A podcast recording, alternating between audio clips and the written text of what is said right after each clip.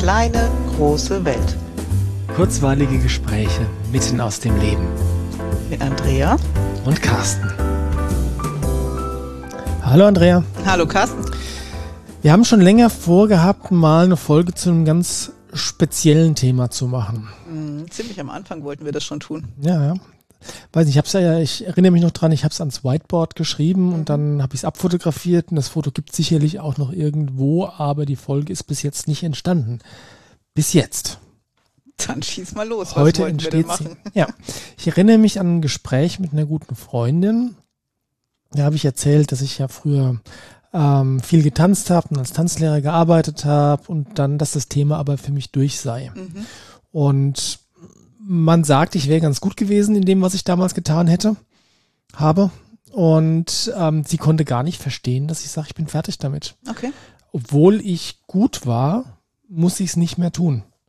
Und dann habe ich ein bisschen drüber nachgedacht und dann habe ich festgestellt, es gibt eine ganze Reihe von Dingen in meinem Leben, die ich mal sehr intensiv getan habe, dementsprechend auch ganz gut da drin geworden bin oder auch sehr gut da drin geworden bin und die dann aber irgendwie vorbei waren. Mhm. Wie geht denn dir das? Das kenne ich verdammt gut.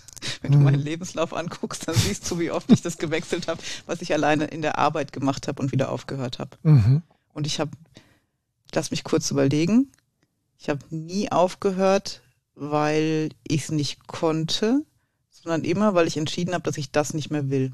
Mhm. Wenn ich jetzt äh, bei mir zurückschaue, ist es nicht so, dass ich mich bewusst entschieden habe, weil ich es nicht, dass, dass ich es nicht mehr will, mhm. sondern es kam eigentlich immer was Neues, was mich dann mehr interessiert hat. Ah, okay.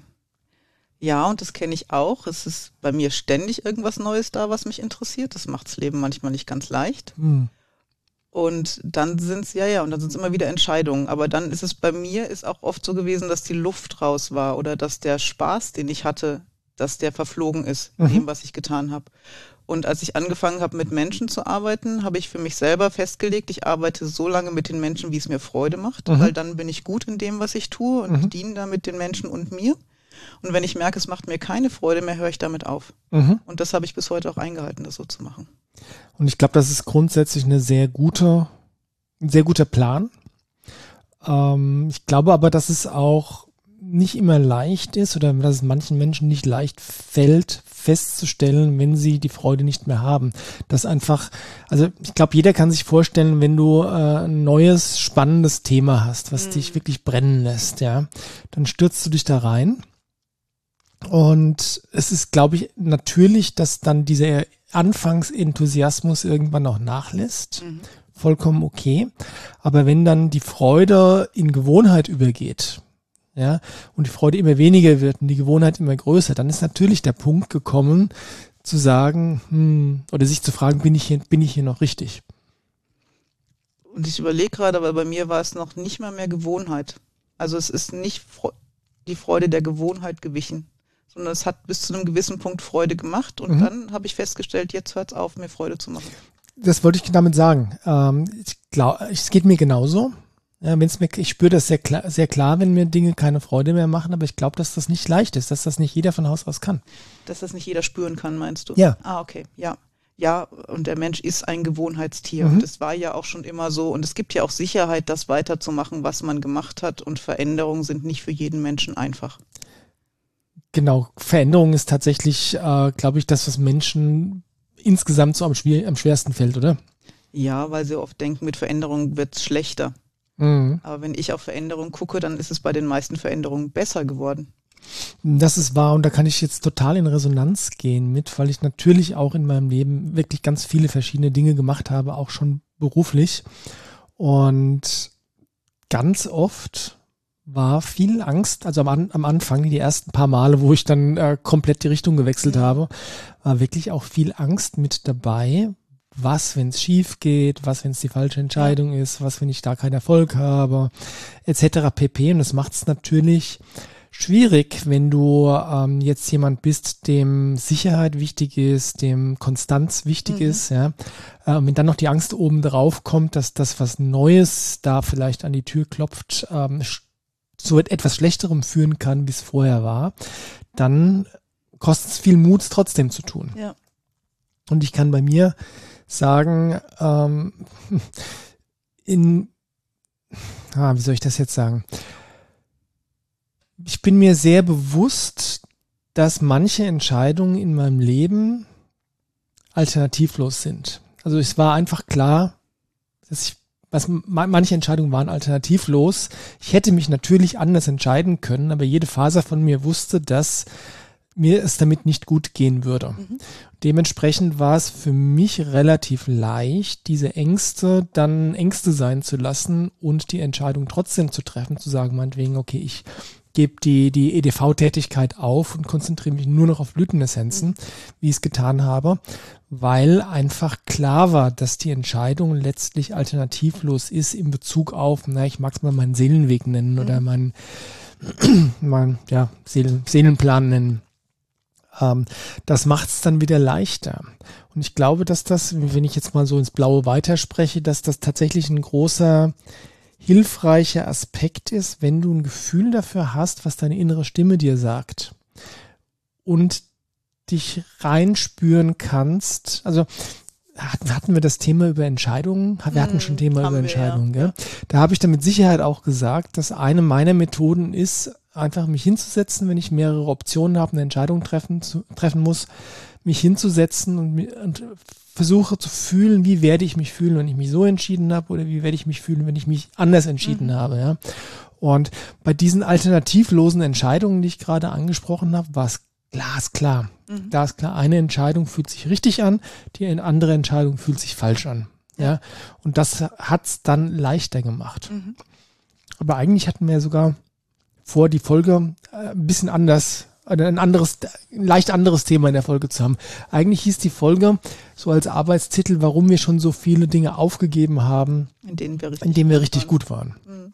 Aber das passt ja zum Beruflichen auch. Also ja. ich habe wirklich nichts aufgegeben, weil ich schlecht drin gewesen wäre oder unqualifiziert. Ganz im Gegenteil. Mhm. Ich habe vieles von dem, was ich gemacht habe, wirklich gut gemacht und auch sehr, sehr gerne. Nur bleibt es nicht gut, wenn ich es nicht mehr gerne mache. Mhm. Ja, oder es, ja, ja, ja. Oder es geht dir zumindest nicht gut damit. Na, ich kann, ich kann auch wirklich die Qualität nicht leisten. Also mhm. wenn ich nicht brenne ein bisschen für irgendwas, wenn ich nicht mit Begeisterung dabei bin, dann bin ich nicht gut. Hast du ein Beispiel, wie das mal bei irgendeiner deiner vergangenen Tätigkeiten war, wo du dann gemerkt hast, dass du jetzt nicht mehr gut bist? Ja, definitiv, als ich das Kumon Lerncenter hatte. Mhm. Und ich ähm, bin in der Arbeit mit Menschen gut, wenn ich voll bei der Sache bin. Und wenn mhm. ich das, was ich tue, richtig gerne mache, dann ziehe ich auch Menschen an wie Fliegen. Also das funktioniert dann hervorragend.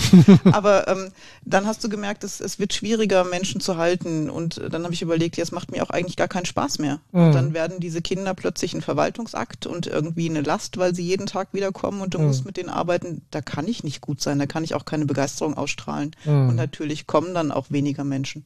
Wie lange hast du denn gebraucht, um zu erkennen, dass dieser Fall eingetreten ist? Mm, es war so ein Übergang, ich glaube, von einem Jahr oder anderthalb. Zwischen dem Merken, es ist nicht mehr das, was ich machen möchte. Mhm. Und parallel hat sich ja auch das Coaching schon angebahnt und ich möchte lieber meine Energie in was anderes stecken und dann die Entscheidung ähm, zu sagen, ich mache es nicht mehr. Und dann läuft da so ein Franchise-Vertrag, den erfülle ich natürlich noch bis zum Ende. Weil mhm. wenn ich einmal Ja gesagt habe, dann ziehe ich es auch durch. Mhm. Aber ähm, ja, und dann war es vorbei. Und dann konnte ich es auch gut gehen lassen. Und war dieser, diese Erkenntnis, dass das vorbei ist, war das was, äh, was schlagartig kam oder die, die, ähm, was das, dass da auf einmal die Idee da war, ah, okay, das ist jetzt vorbei oder ist das was, was sich ganz langsam entwickelt hat? Mm, ich glaube, ich habe den Anfang der Entwicklung vielleicht gar nicht mitgekriegt. Mhm.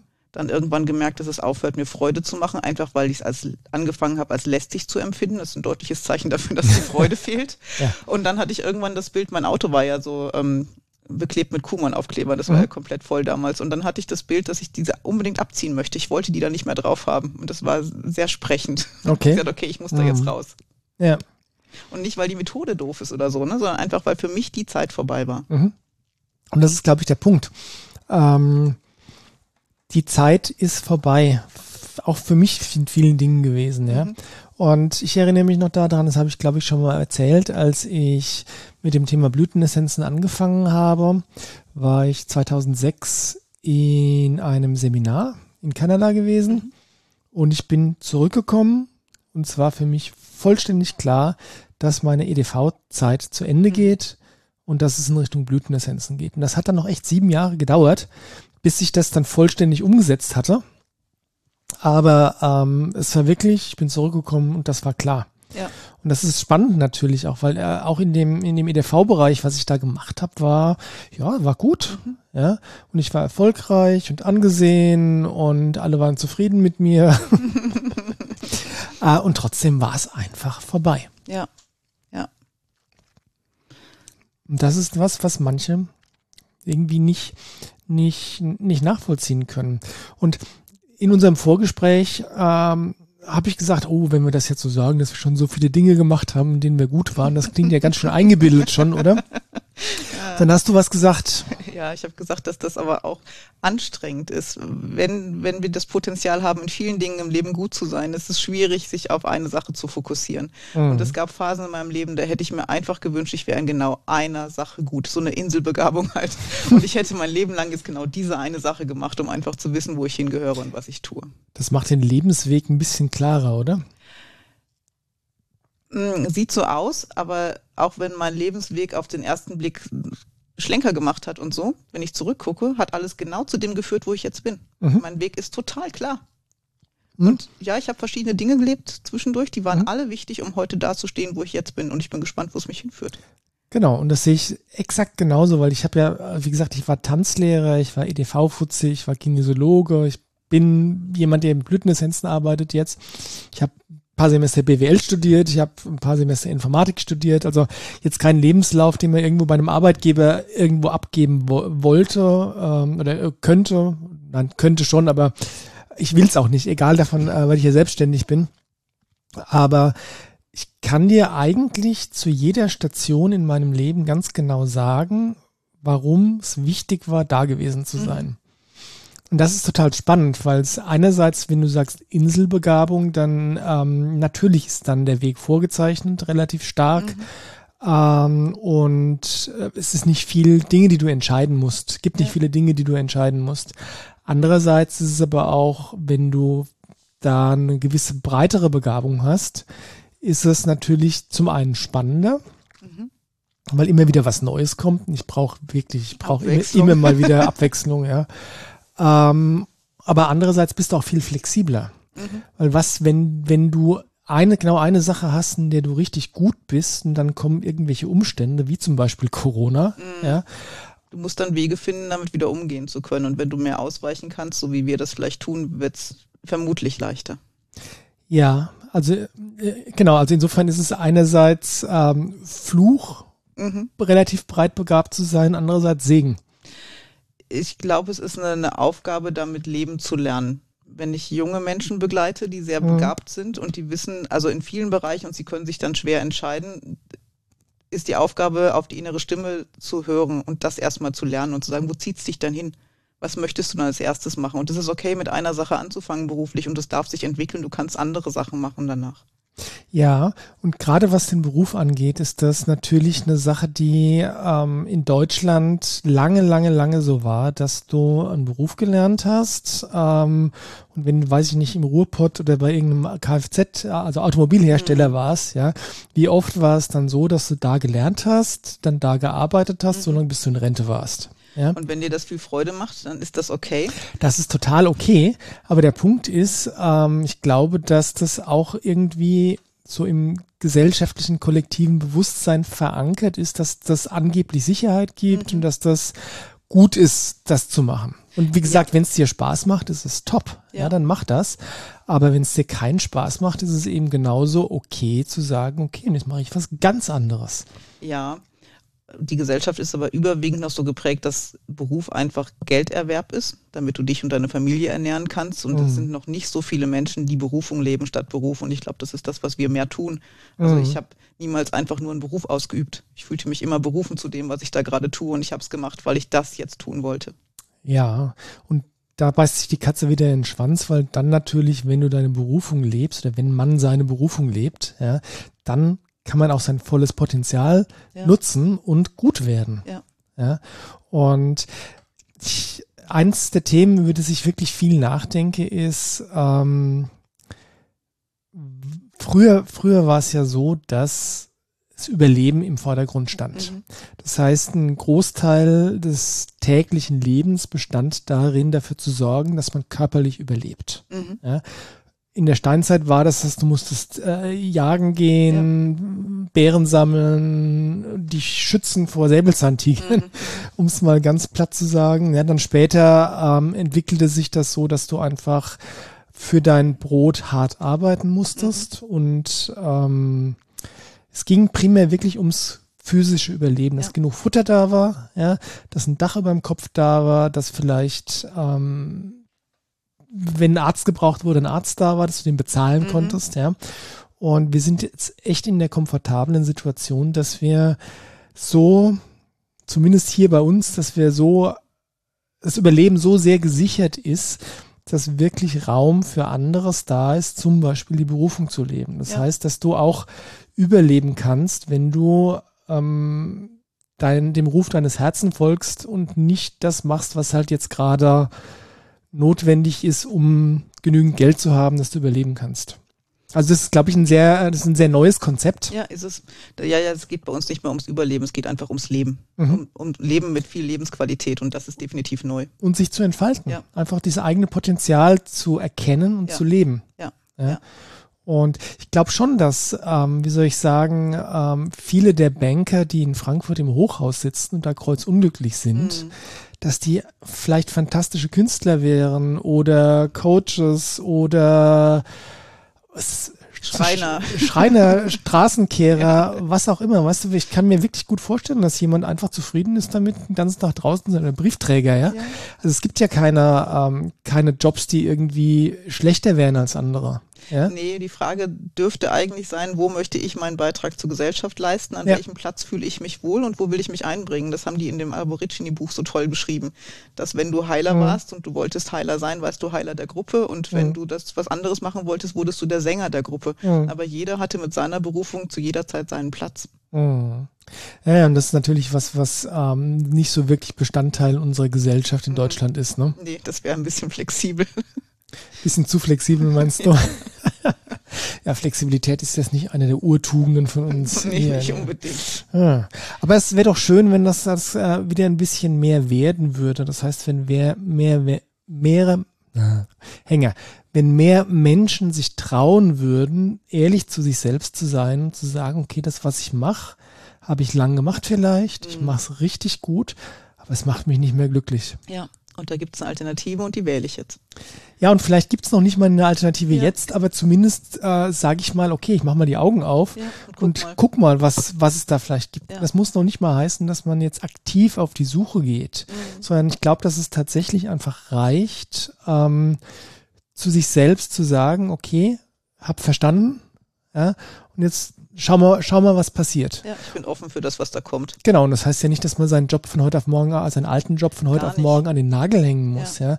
Wie gesagt, bei mir hat das sieben Jahre gedauert, bis ich von der einen Phase in die vollständig in die andere Phase gegangen bin. Und ähm, das war jetzt nicht so, dass das irgendwie eine besonders schwierige Phase gewesen wäre. Also auf gewisse Art und Weise schon, weil ich halt mit den Existenz- und Überlebensängsten virtuell gekämpft habe. Na klar. Aber ähm, die EDV-Arbeit hat mir nach wie vor Spaß gemacht. Ich habe so stückweise immer zurückgefahren. Die Blütenessenzen haben mir sackrisch viel Spaß gemacht. Die habe ich hochgefahren. Also es ist, glaube ich, wirklich wichtig, dass man dem Ganzen einfach Zeit und Raum gibt, um sich zu entwickeln. Stimmt. Und ähm, trotzdem bleiben vielleicht so rudimentäre Ängste, die sind bei jeder Veränderung mit vorhanden. Ganz ohne geht's vielleicht gar nicht. Aber sich denen zu stellen und zu gucken, was machen die mit mir und wie komme ich da durch, das ist sehr hilfreich. Ja, was brauche ich, um die, äh, um die Ängste zu lindern oder um den Schritt trotzdem gehen zu können? Ja. Ja. Und ich meine, da gibt's ja ganz tolle Möglichkeiten, wie zum Beispiel Kinesiologie, zum Beispiel Blütenessenzen, Blütenessenzen und ähnliches. Ja. ja, gibt es. Ja. Und mit jeder Veränderung, die man gut überstanden hat und die einen bereichert hat, wächst das Vertrauen, dass die nächste Veränderung auch eine gute ist. Ja, das ist so ein bisschen wie mit der Intuition. Ne? Je öfter mhm. man der Intuition vertraut hat und recht, die Intuition recht behalten ja. hat, desto mehr kannst du beim nächsten Mal vertrauen. Mhm. Ja. Also dann ist das doch jetzt eigentlich ein fast ein schönes Schlusswort schon. Äh, der Appell an alle, überprüft mal, wie glücklich ihr in dem seid, was ihr tut. Mhm. Und wenn ihr feststellt, dass ihr super glücklich seid, herzlichen Glückwunsch, dann super. habt ihr alles richtig gemacht. Und falls das nicht der Fall ist, dann öffnet euch mal. Dann seid mal, beobachtet mal. Schaut mal, was euch begegnet und was ja. euch Spaß machen könnte. Genau. Und habt das Vertrauen, dass, wenn es euer Weg ist, dann wird er leicht gehen. Ja. Dann werden sich die richtigen Personen finden, dann werden sich die richtigen Gelegenheiten finden, dann werden die richtigen Ideen zur rechten Zeit kommen. Mhm. Ja. Habe ich mein ganzes Leben so gehalten, wie ich ganz zu Anfang gesagt habe, es hat eigentlich ist es alles so von selbst geschehen. Mhm. Habe nicht das Gefühl, dass ich da jetzt irgendwie groß was mehr erkämpfen musste oder auch nur hart erarbeiten mhm. musste. Mhm. Ich habe halt einfach gemacht. Ja. Und das ja, hat funktioniert. Das ist ein schönes Gefühl, wenn man einfach macht und dann ist alles gut. Ja, es klingt so leicht, oder? Darf ja auch leicht sein. Wer sagt denn, dass Arbeit schwer sein muss? Naja, das wollten wir ja eigentlich schon Schluss machen. Nichts mehr Schlusswort. Ähm, das sind zwei grundunterschiedliche Sachen. Das eine hat mit Kampf zu tun. Ja. Das ist nicht die sinnvolle Variante. Das ist Überlebenskampf, ja. Genau. Ähm, und das andere ist halt einfach das tun, was notwendig ist und dafür auch die Ärmel hochkrempeln müssen mhm. und, wie soll ich sagen, schwer arbeiten müssen im Sinne von viel Arbeit investieren. Aber man kann ja mit Leichtigkeit viel arbeiten. Genau. Und mit Spaß. Mhm. Ja. So, das ist jetzt Schlusswort. okay. Lass uns mit Leichtigkeit so viel, so viel arbeiten, wie es braucht. Und Spaß macht. Und Spaß macht. Macht es gut. Macht's gut. Ciao.